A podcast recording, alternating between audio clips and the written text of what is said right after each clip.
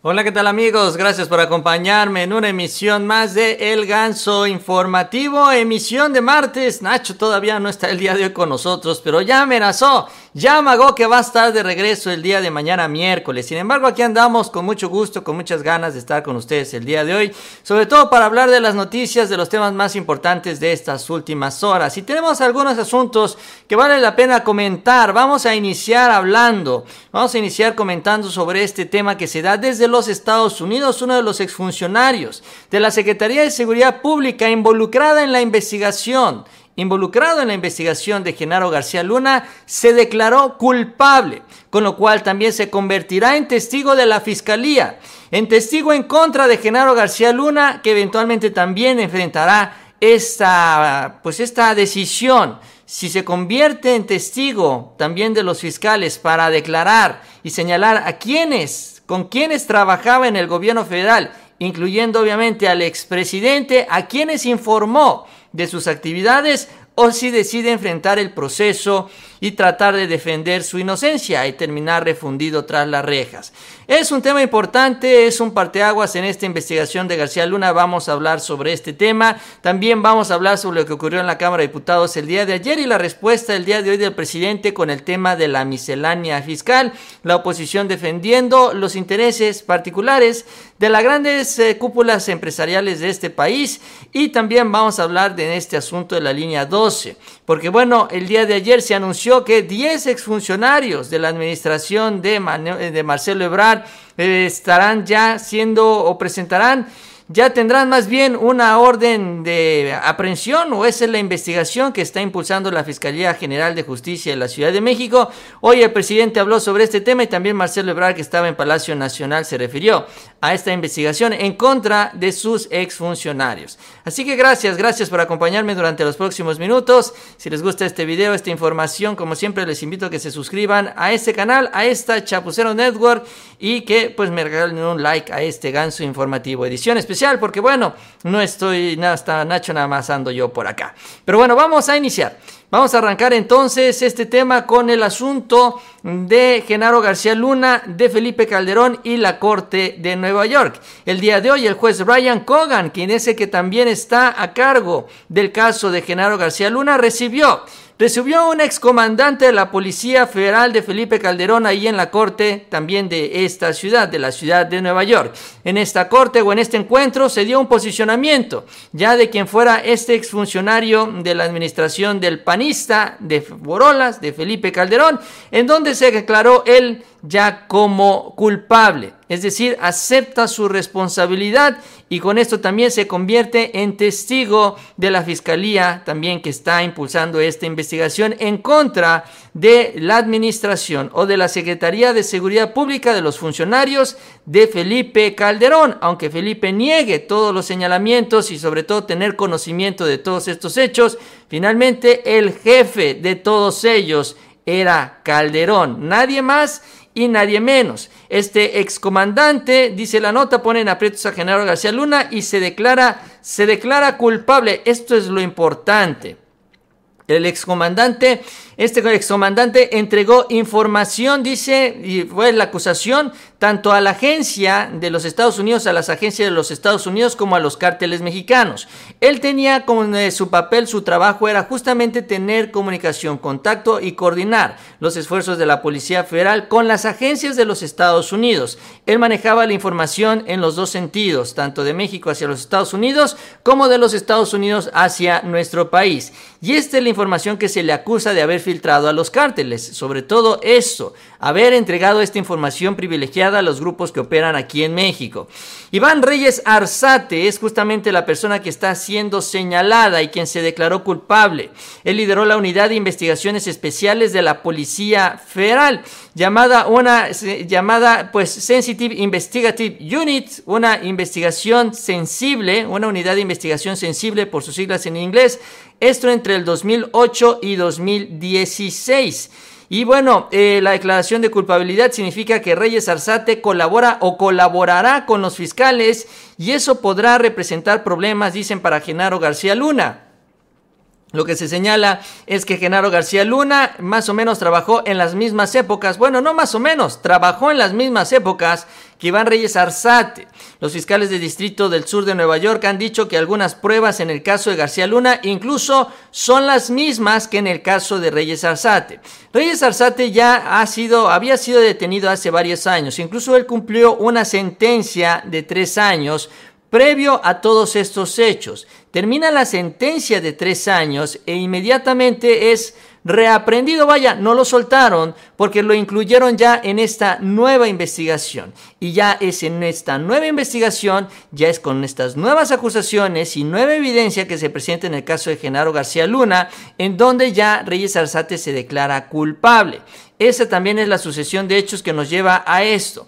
El martes Reyes Arzate le digo a Kogan, le dijo a Kogan, al juez Brian Kogan, que entre septiembre y noviembre del 2016, así le declaró al juez, siendo yo integrante del servicio público mexicano y a cambio de un pago, o sea, del dinero que recibió, estuve de acuerdo en darle a una organización, a los cárteles, datos que facilitarían la distribución de las sustancias, estando consciente de que eso era un delito. Eso es lo que declaró ante el juez Reyes Arzate en una carta que se reporta, leyó justamente ante esta autoridad para declarar su culpabilidad.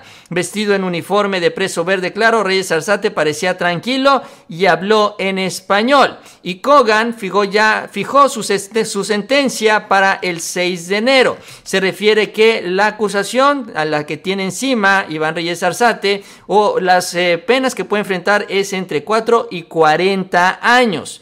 Entonces, eh, evidentemente, al declararse el culpable, él espera que la pena sea mucho menor, que no sea la pena máxima. Pero esta es la misma acusación, insisto, que enfrenta también Genaro García Luna, que es el que se ha declarado inocente. Reyes Arzate no quiere estar tantos años tras las rejas y por eso acepta trabajar con los fiscales y básicamente soltar toda la sopa, dar toda la información que se le requiera y con eso terminar de hundir a los otros funcionarios con los que trabajaba en complicidad en la Secretaría de Seguridad Pública. En 2018, Reyes Arzate fue sentenciado en Chicago a tres años, les decía, el día de, eh, les decía hace unos instantes. Según las autoridades estadounidenses, el ex jefe policial tenía contacto de forma rutinaria con agentes de las agencias de la DEA en la Ciudad de México.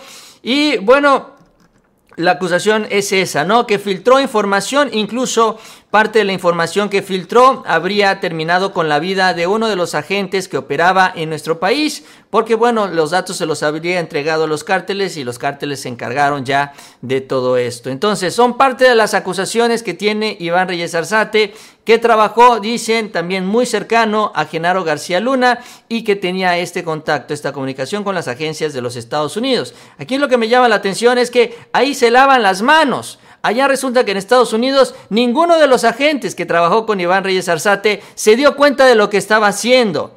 No, porque esto estamos hablando de años atrás, todos ellos inocentes. Ahora la pregunta es si se debería abrir una investigación o no también hacia los agentes de los Estados Unidos.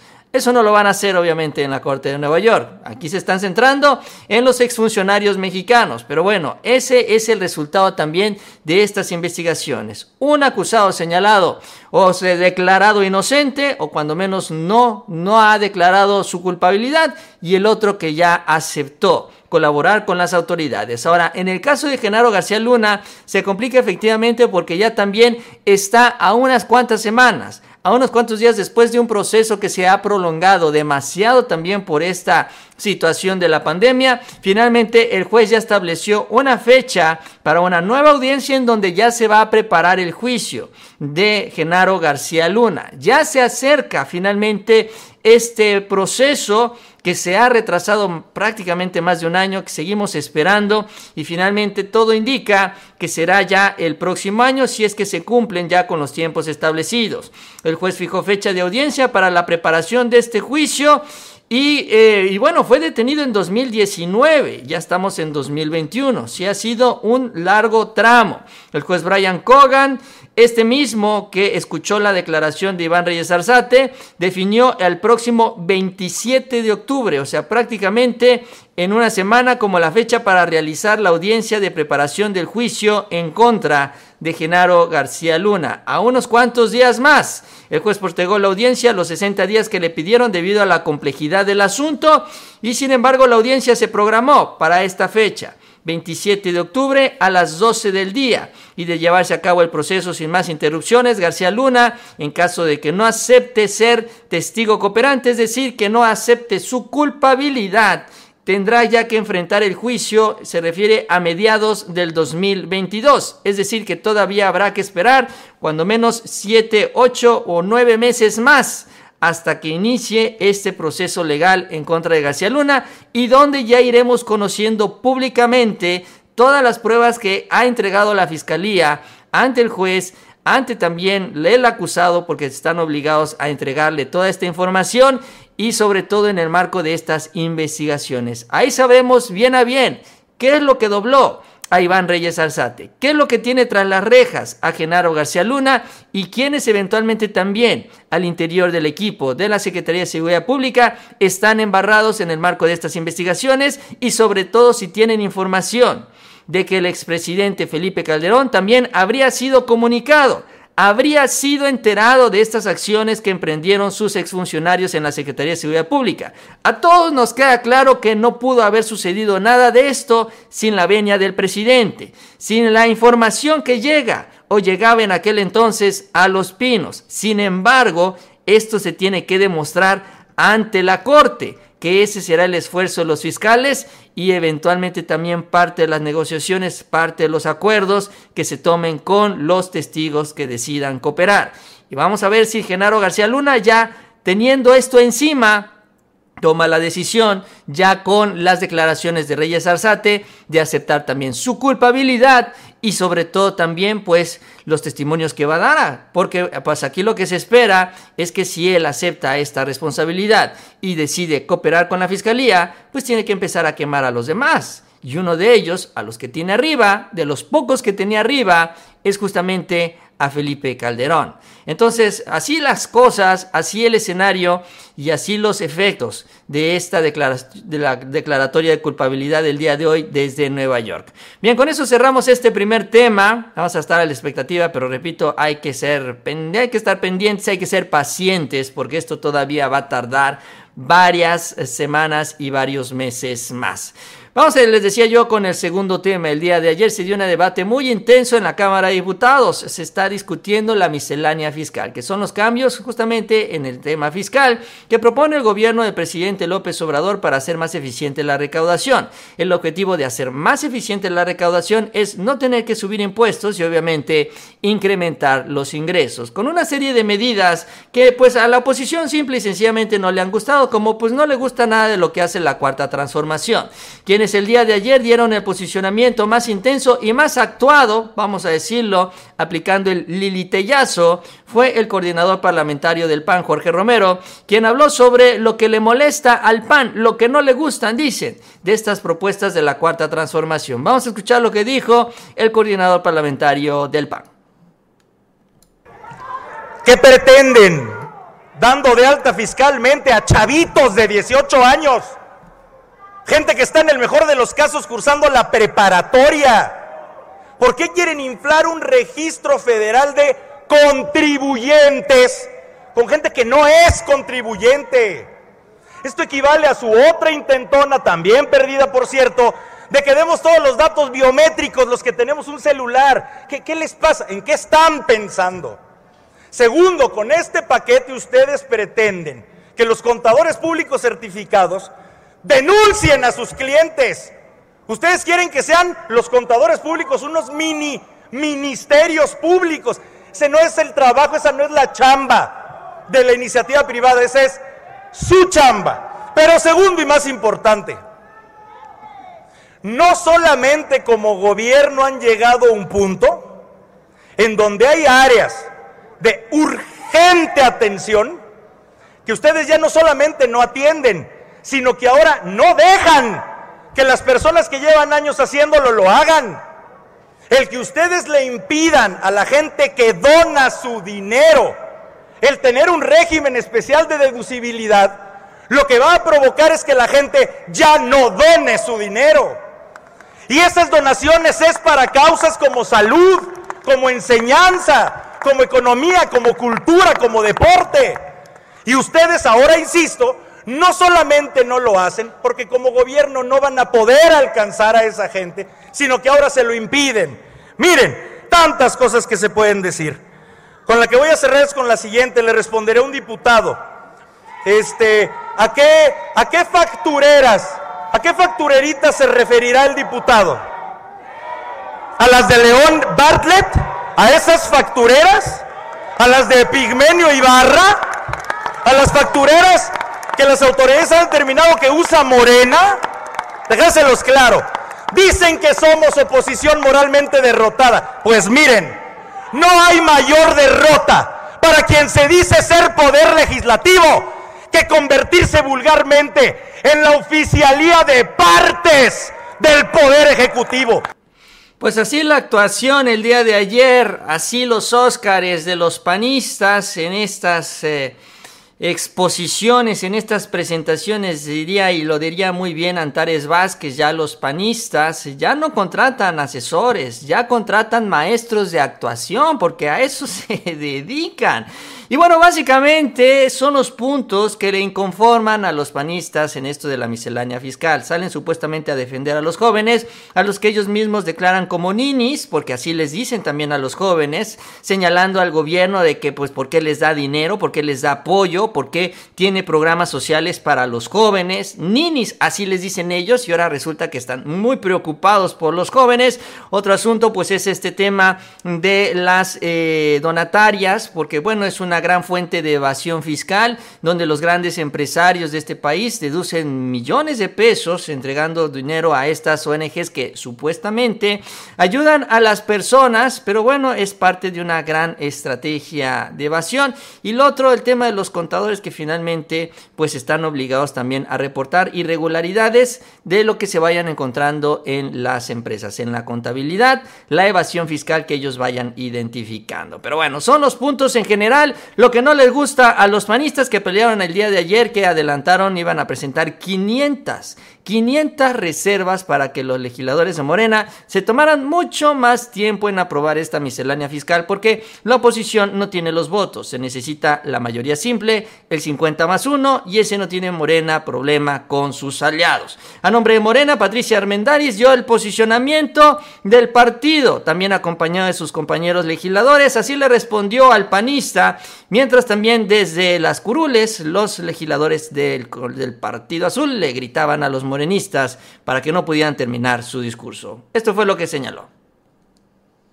En representación de mis compañeras y compañeros del Grupo Parlamentario de Morena, reivindico nuestro compromiso con el proyecto de la Cuarta Transformación que ahora orienta el diseño y alcances de los ingresos públicos. Para el caso de la miscelánea fiscal que hoy me toca analizar, identificamos los siguientes ejes sustantivos para votar a favor de esta. En primer lugar, porque ratifica el compromiso del presidente Andrés Manuel López Obrador de no elevar impuestos, convirtiéndose este en un ejemplo más de que su gobierno es para todos los mexicanos y mexicanas y empresas de todo nivel de ingresos. Justicia tributaria se logra cuando el pago correcto y oportuno de las contribuciones no depende de las estrategias fiscales o legales implementadas para los que tienen acceso a ellas. Es decir, pensamos al igual que muchos que esta legislatura en la protección de los jóvenes a través de las medidas como su inscripción en el registro tributario para protegerlos contra los repetitivos y masivos robos de su identidad. Pero rechazamos contundentemente las prácticas que incluyen, por ejemplo, algunas maquiladoras que incurren deliberadamente con la que incumplen deliberadamente con la regulación de los pagos anticipados para evadir impuestos o los sospechosos donativos de cientos de millones de pesos por parte de las personas físicas que nada tiene que ver con los donativos justamente deducibles para apoyar a la sociedad civil o a los auditores de grandes empresas que pretenden no tener la obligación de detectar fraudes fiscales.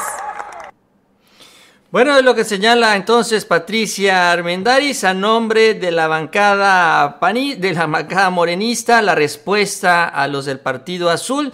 Y bueno, pues sí, es que cuántas veces, por ejemplo, esto de los jóvenes es también eh, para responder a muchos de los casos que se han denunciado incluso, ¿cuántas veces no hemos escuchado, por ejemplo, que hay grandes empresas, o bueno, no tan grandes, más bien grandes pagos que se hacen a empresas fantasmas y muchas veces los accionistas de estas empresas fantasmas terminan siendo personas muy humildes que viven en viviendas muy humildes y sobre todo en áreas marginadas del país, que las utilizan como prestanombres, que ellos no saben que las empresas que ellos, entre comillas, tienen, de las que son dueños, cobran cientos de millones en contratos con los gobiernos estatales y municipales. También por eso es que se busca el registro para los jóvenes, para que ya esto sea más difícil de hacer, no se dé tan fácil este robo de identidad.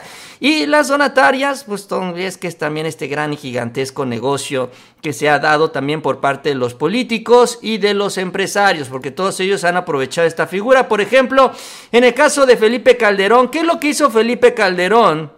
Ya que hemos estado hablando de él, cuando sale, deja su presidencia y tiene su pensión. ¿Qué es lo que presumió Felipe Calderón? Cuando todavía existía esto de la pensión a expresidentes, él presumió que la iba a donar y se la iba a donar justamente a una ONG, a una asociación civil, en este caso la fundación Aquí Nadie se rinde. Ya sabemos también por qué lo hizo, porque también él aprovechaba para deducir los impuestos. Y lo que ha señalado el SAT es que muchas, gran mayoría de estas ACs, de estas ONGs, se manejan como factureras. También sirven justamente para esto. Entonces, ¿cuál era la maña? Yo recibo un ingreso, creo mi fundación, le dono dinero, aseguro que esa fundación se dedica a ayudar a los niños con cáncer, como es lo que supuestamente ellos defienden, ayudas a un niño y te quedas todo lo demás. Y ya con eso terminas también evadiendo los impuestos, sobre todo el impuesto sobre la renta. Ese es también el gran fraude que se dio.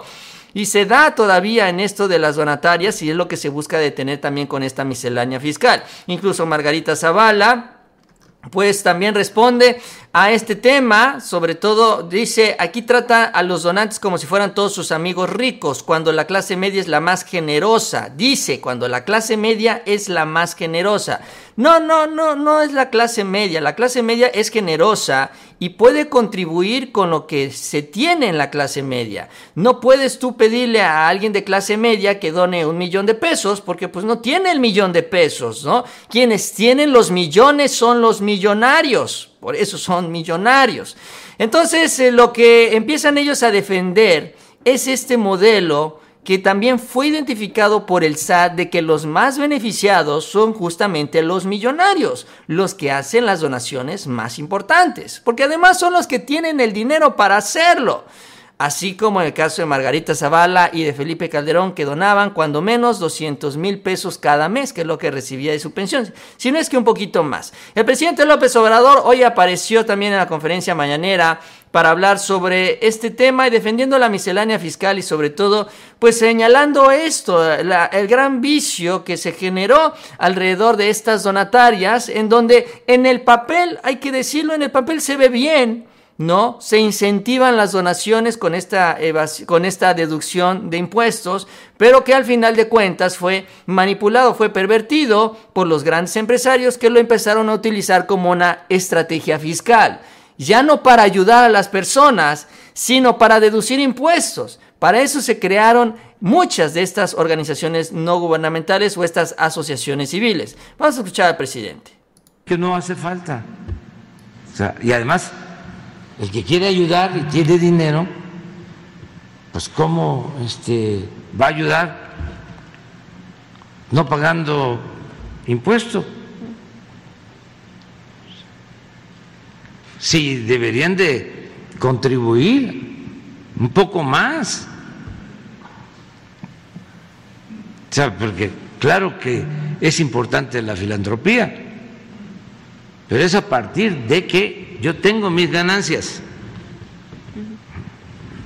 Y de mis ganancias voy a aportar.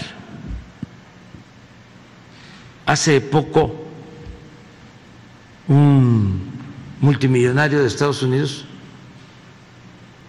planteó que iba a entregar todas sus ganancias para el bienestar de la gente. Buffett. Y este de eso voy a hablar en la ONU.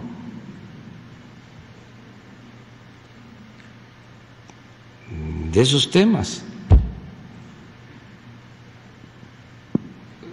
Sea, porque tiene que haber una dimensión social, cívica. No es acumular y acumular y acumular dinero. Este puede convertirse hasta en pecado social, habiendo tanta pobreza. Entonces, sí, además de que son empresas exitosas, este, quieren mantener un asilo de ancianos Eh, o una asociación dedicada a la educación, a la cultura, pero que sea de los impuestos, pues no les conviene, digo, no, no les corresponde. Bueno, lo que dice el presidente López Obrador y dice, no les corresponde porque eso es del gobierno, eso corresponde al gobierno.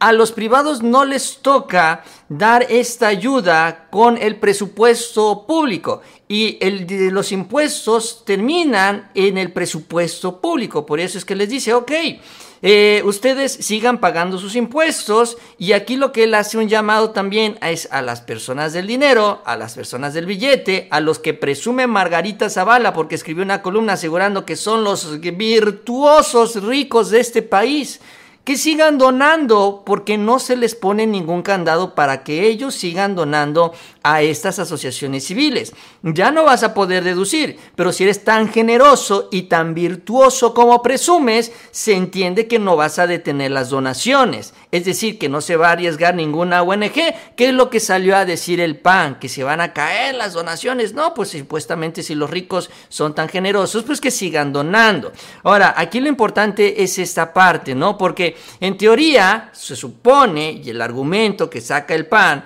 es que estas ONGs terminan ayudando al gobierno, así como también, por ejemplo, las guarderías panistas supuestamente ayudaban al gobierno en esta estrategia de privatización, porque esta era parte también de la estrategia de privatizar los, eh, las acciones, las responsabilidades del gobierno, para que ellos de manera directa pues pudieran controlar las diferentes acciones del gobierno federal. No, es este mismo esquema, así hay que verlo. Y lo que llama la atención y lo que contrasta y donde nos podemos dar cuenta de esto es con lo que se anuncia, por ejemplo, con un gobernador opositor que es Enrique Alfaro en el estado de Jalisco. Porque si bien ya después de todo esto que se ha revelado, de lo que hemos hablado, de este gran vicio que se generó donde estos grandes empresarios utilizaban las ONGs para evadir el fisco y nada más, no realmente no ayudaban, solo era una estrategia fiscal.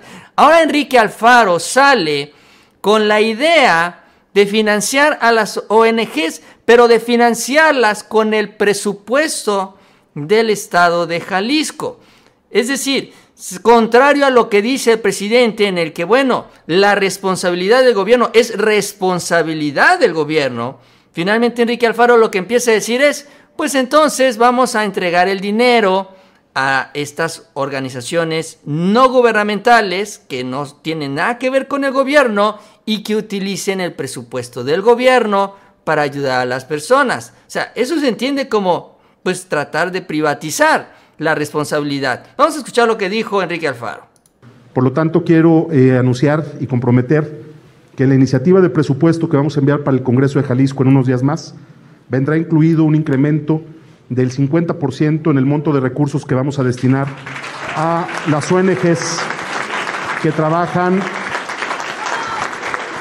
que trabajan para atender a pacientes con cáncer. Eh, evidentemente, el tema que ha impactado y sacudido más las conciencias de los mexicanos ha sido el de los niños, pero por supuesto que también entendemos la dimensión de lo que significa poder atender a las mujeres que enfrentan esta enfermedad y particularmente a quienes por su situación financiera no cuentan con los recursos para poder atenderse correctamente. No las vamos a dejar solas. Estamos cerrando filas todos como jaliscienses. Yo creo que eso es lo más valioso que podemos hacer y además, pues aprovechando, insisto, que estamos aquí en escenario de lujo, anunciar que después de un proceso muy largo de auditorías y de investigación que va, por supuesto, a atender un deslinde de responsabilidades, ya eh, estamos en condiciones de programar presupuestalmente recursos para el año próximo, retomar la construcción del Instituto de Cancerología Nuevo, que va a ser un gran, una gran obra para Jalisco.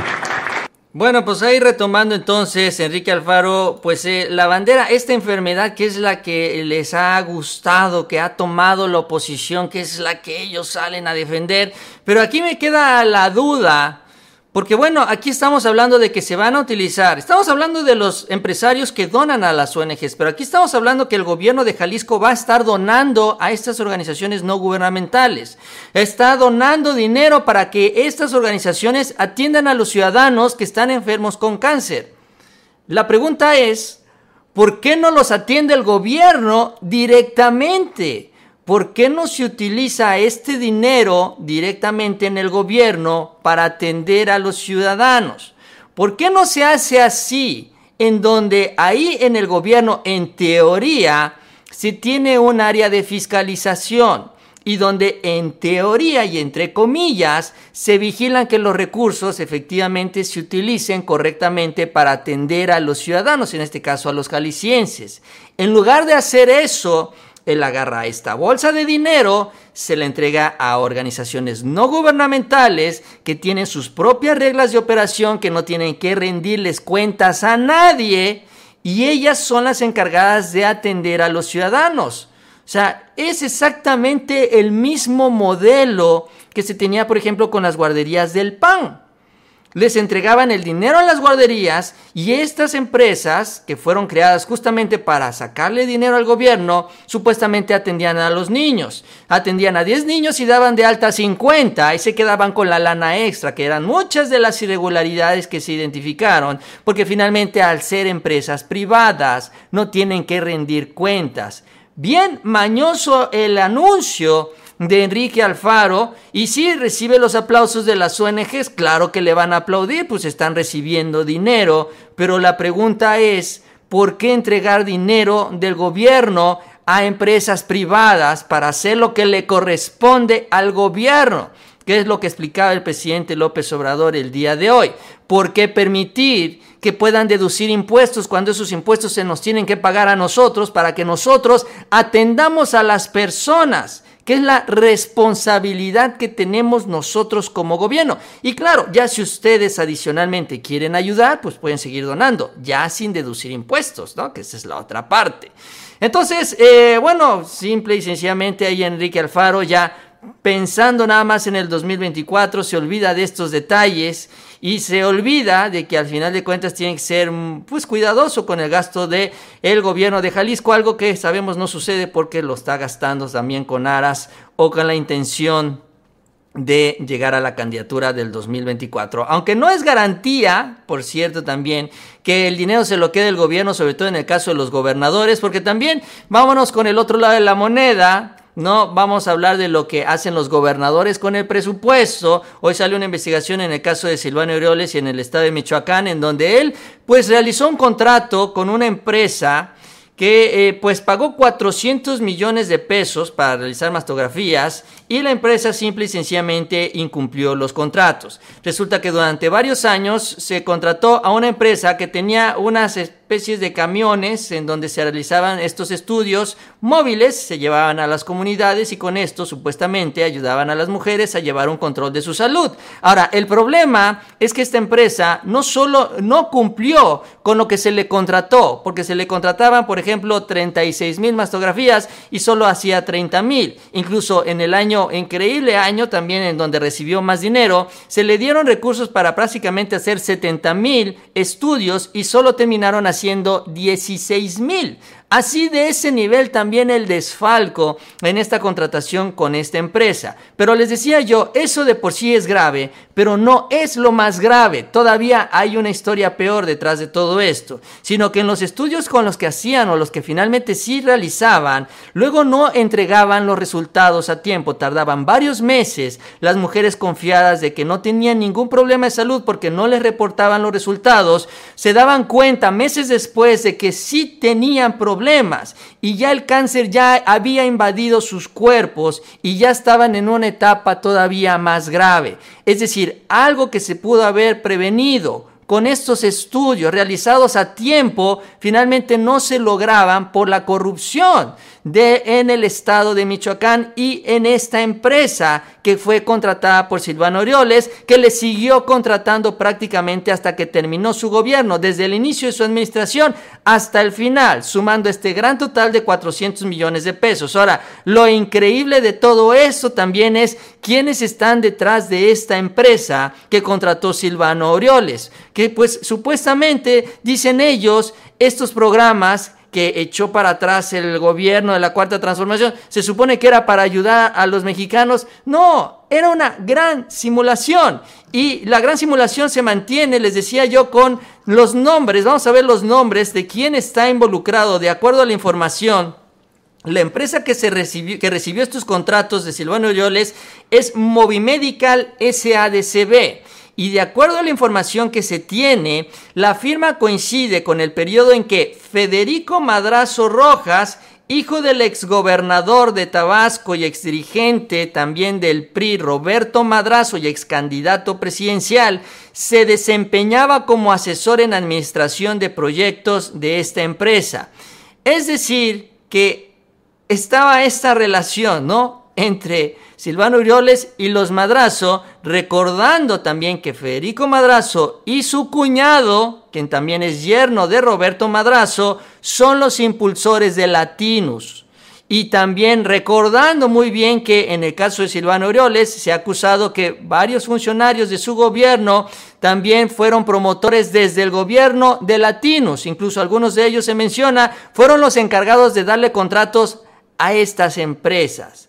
Entonces, vestidos, rodeados, envueltos en esta bandera de la salud y el combate en contra del cáncer, como lo hace ahora Enrique Alfaro, como lo hacen los panistas, que hicieron también todo un montaje en la Cámara de Diputados hace una semana, asegurando que están defendiendo a los niños con cáncer hacen grandes y gigantescos negocios, así como lo hizo Javier Duarte en el estado de Veracruz, inyectándole agua a los niños y cobrando las medicinas a precio de mercado. No, es exactamente lo mismo. Es el gran negocio de la salud en donde están involucrados los políticos y los empresarios. Todos ellos haciendo gran negocio con la vida de los mexicanos y que cuando llega el presidente y rompe todo este esquema, pues obviamente ven afectados sus intereses y por eso lo convierten en una bandera en contra de la cuarta transformación, sin decir realmente o sin querer aceptar todas las carencias que se tenían en años anteriores. Incluso no es el único estado que contrató a esta empresa Movimedical, por ejemplo en el estado de Oaxaca, con recursos del Seguro Popular. Esta empresa también fue contratada y también quedó mal.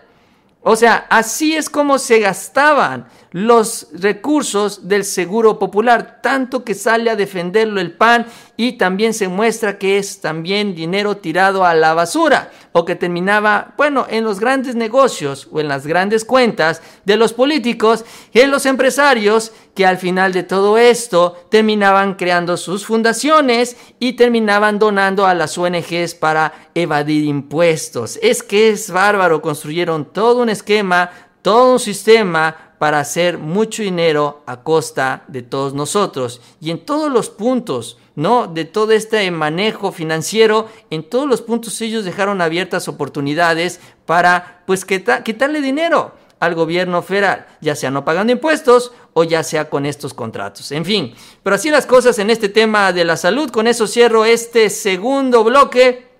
Yo les agradezco que sigan conmigo en esta emisión del Ganso Informativo.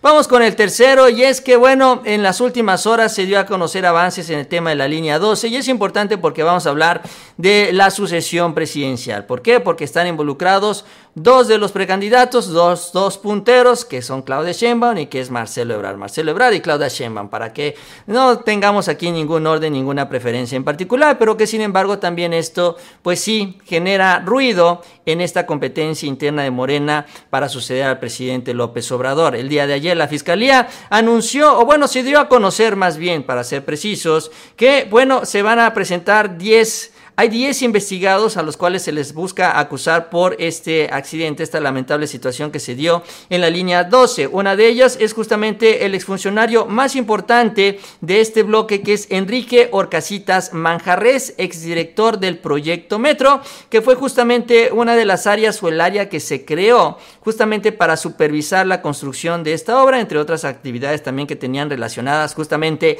al metro de la Ciudad de México. La cabeza era este señor, Enrique Orcasitas Manjarres. Y bueno, es una de las 10 personas que está eh, involucradas ya por parte de la Fiscalía General de Justicia, que también declaró y señaló que el problema fueron los famosos pernos.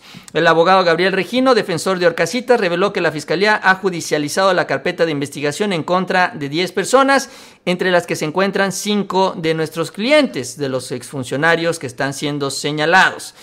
Eh, dice, Regino cuestionó, ¿acaso el ingeniero Orcasitas colocó los pernos? ¿A él le tocaba esa función? Le preguntó, el abogado a los medios.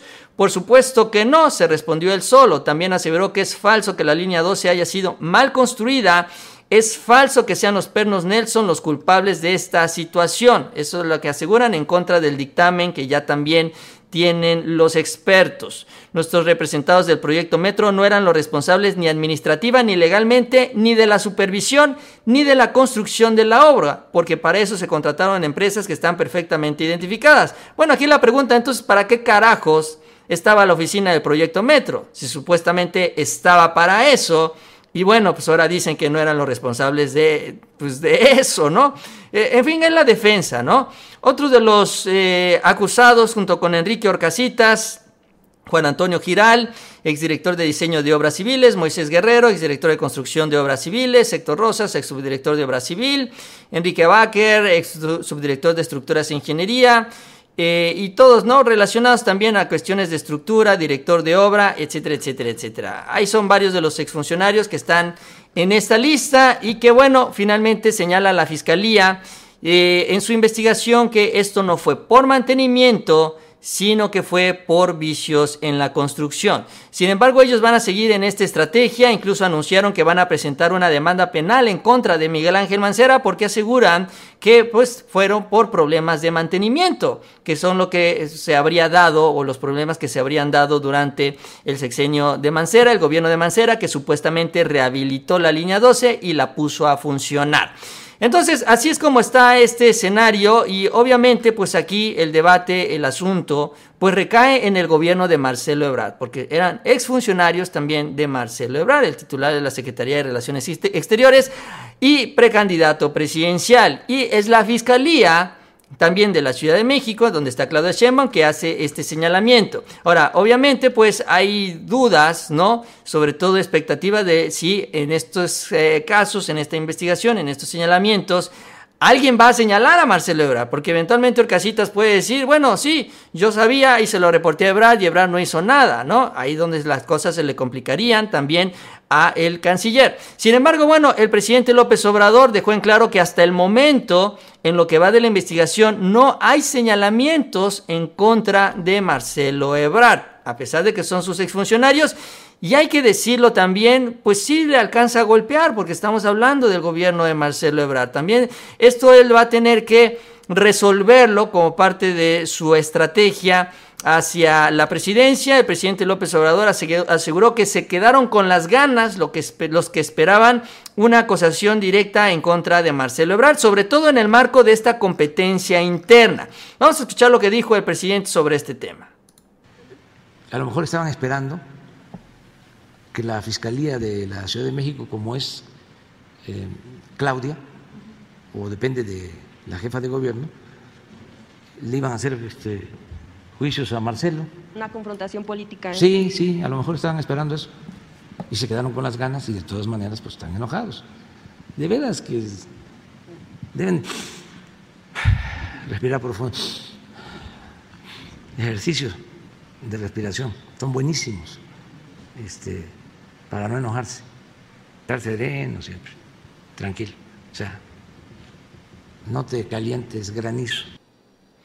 Así es como mencionó el presidente este tema, así se refirió también a esta acusación que no recayó en Marcelo Ebrard, pero que pues sí, pues eh, finalmente estamos hablando de su gobierno, de sus exfuncionarios y de la obra que pues finalmente él impulsó y pues medio inauguró incluso cuando terminó su gobierno. El propio Marcelo Ebrard que estuvo en Palacio Nacional también en la conferencia de prensa pues se dio su versión también de los hechos, ya también eh, atendiendo lo que es este señalamiento a estos exfuncionarios, a esta área Proyecto Metro que se creó también exprofeso para justamente atender las necesidades de la obra y que tiene ahora a estos funcionarios en la mira de la Fiscalía. Esto es lo que señaló Marcelo Ebrard.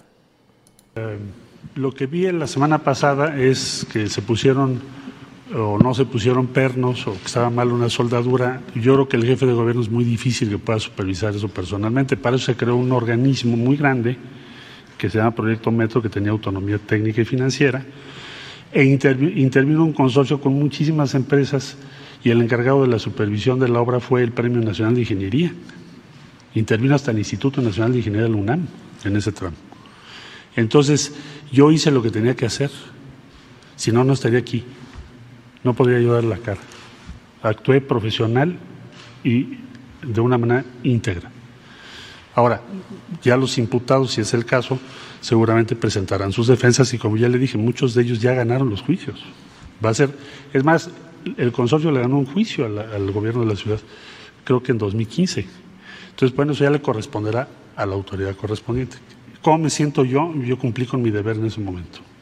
Es lo que tenía que hacer. Instituto de Ingeniería de UNAM, Instituto Politécnico Nacional, ICA que ganó una licitación internacional, que había construido casi todo el metro. Supervisión a cargo de uno de los ingenieros más destacados de México, que fue el ingeniero Alejandro Vázquez Vera. Eh, constructoras o empresas pues, reconocidas. Certificación a cargo de uno de los grupos internacionales más importantes. Pues es lo que tenía que hacer el jefe de gobierno. A usted. Pues es lo que dice Marcelo Ebrard y sí, él de alguna manera tiene que defender a los ingenieros que él nombró y a los que él recurrió, porque finalmente ellos estaban ahí por designación y decisión del jefe de gobierno, quien se convierte en el principal responsable político. Y que bueno, incluso pues menciona en algún momento, ya también como lo acabamos de escuchar, se dio ya esta polémica antes, ya los consorcios ganaron ya también ante los jueces, esto va a ayudar incluso a los acusados, a los señalados de la fiscalía, de que, eh, bueno, para ellos eh, pues sacar la decisión a su favor, que no sean acusados por este homicidio culposo, que es lo que quiere fincar la Fiscalía de Justicia de la Ciudad de México, porque bueno, finalmente también eh, pues él es el, el proyecto de Marcelo Ebrard. Entonces, sí, esto hace ruido porque aunque Marcelo no haya sido tocado directamente, pues estamos hablando de sus exfuncionarios. Vamos a ver también ¿Qué es lo que resulta de este proceso legal? ¿Qué es lo que terminan diciendo los exfuncionarios para defenderse? Porque si ellos sienten que van a terminar tras las rejas, puede salir una serie de declaraciones que puede involucrar o terminar de contaminar todo este proceso de sucesión. No lo sabemos, pero bueno, ya eso lo iremos viendo con el tiempo. Pero sí es importante porque estamos hablando de los dos precandidatos. Eventualmente también la estrategia de Marcelo Ebrard puede ser, bueno, pues es que si ya Claudia me tiró el paquete, entonces yo voy a responder de otra manera y puede elevar la tensión entre los dos precandidatos. No lo sé, pero sí hay que tomarlo en cuenta porque van las decisiones caminando en este sentido y sobre todo también atendiendo la demanda ciudadana, que es también justa y legítima, de dar con los responsables de esta tragedia, sin importar sean o no partes de un grupo político y sobre todo pues eh, responder por las omisiones porque algo pasó señalan que fueron los términos los pernos ok eso fue lo que falló. Entonces qué es lo que pasó alrededor de estos pernos quiénes son los responsables y no solo acusar al soldador que hizo su chamba, pero el soldador, pues sabemos, tenía a alguien arriba, y a su vez alguien arriba, y a su vez alguien arriba, y así y demás. Pero bueno, así está el escenario, así están las cosas en este tema de la sucesión y en este asunto de la línea 12. Y bueno, pues insisto, lo que sí hace es meterle ruido a esta carrera presidencial. Bien amigos, yo con eso termino. Les agradezco que me hayan acompañado en esta emisión. Ojalá les haya gustado el video y si fue así, les invito a que se suscriban a este canal. Les agradezco mucho ese like, esas manitas para arriba en esta Chapucero Network y en este ganso informativo nos ayuda mucho. Y también les invito a que sigan pendientes de nuestras próximas emisiones. Que tengan una excelente tarde y seguimos eh, más adelante con mucha más información en todos nuestros canales. Así que les invito a que nos acompañen.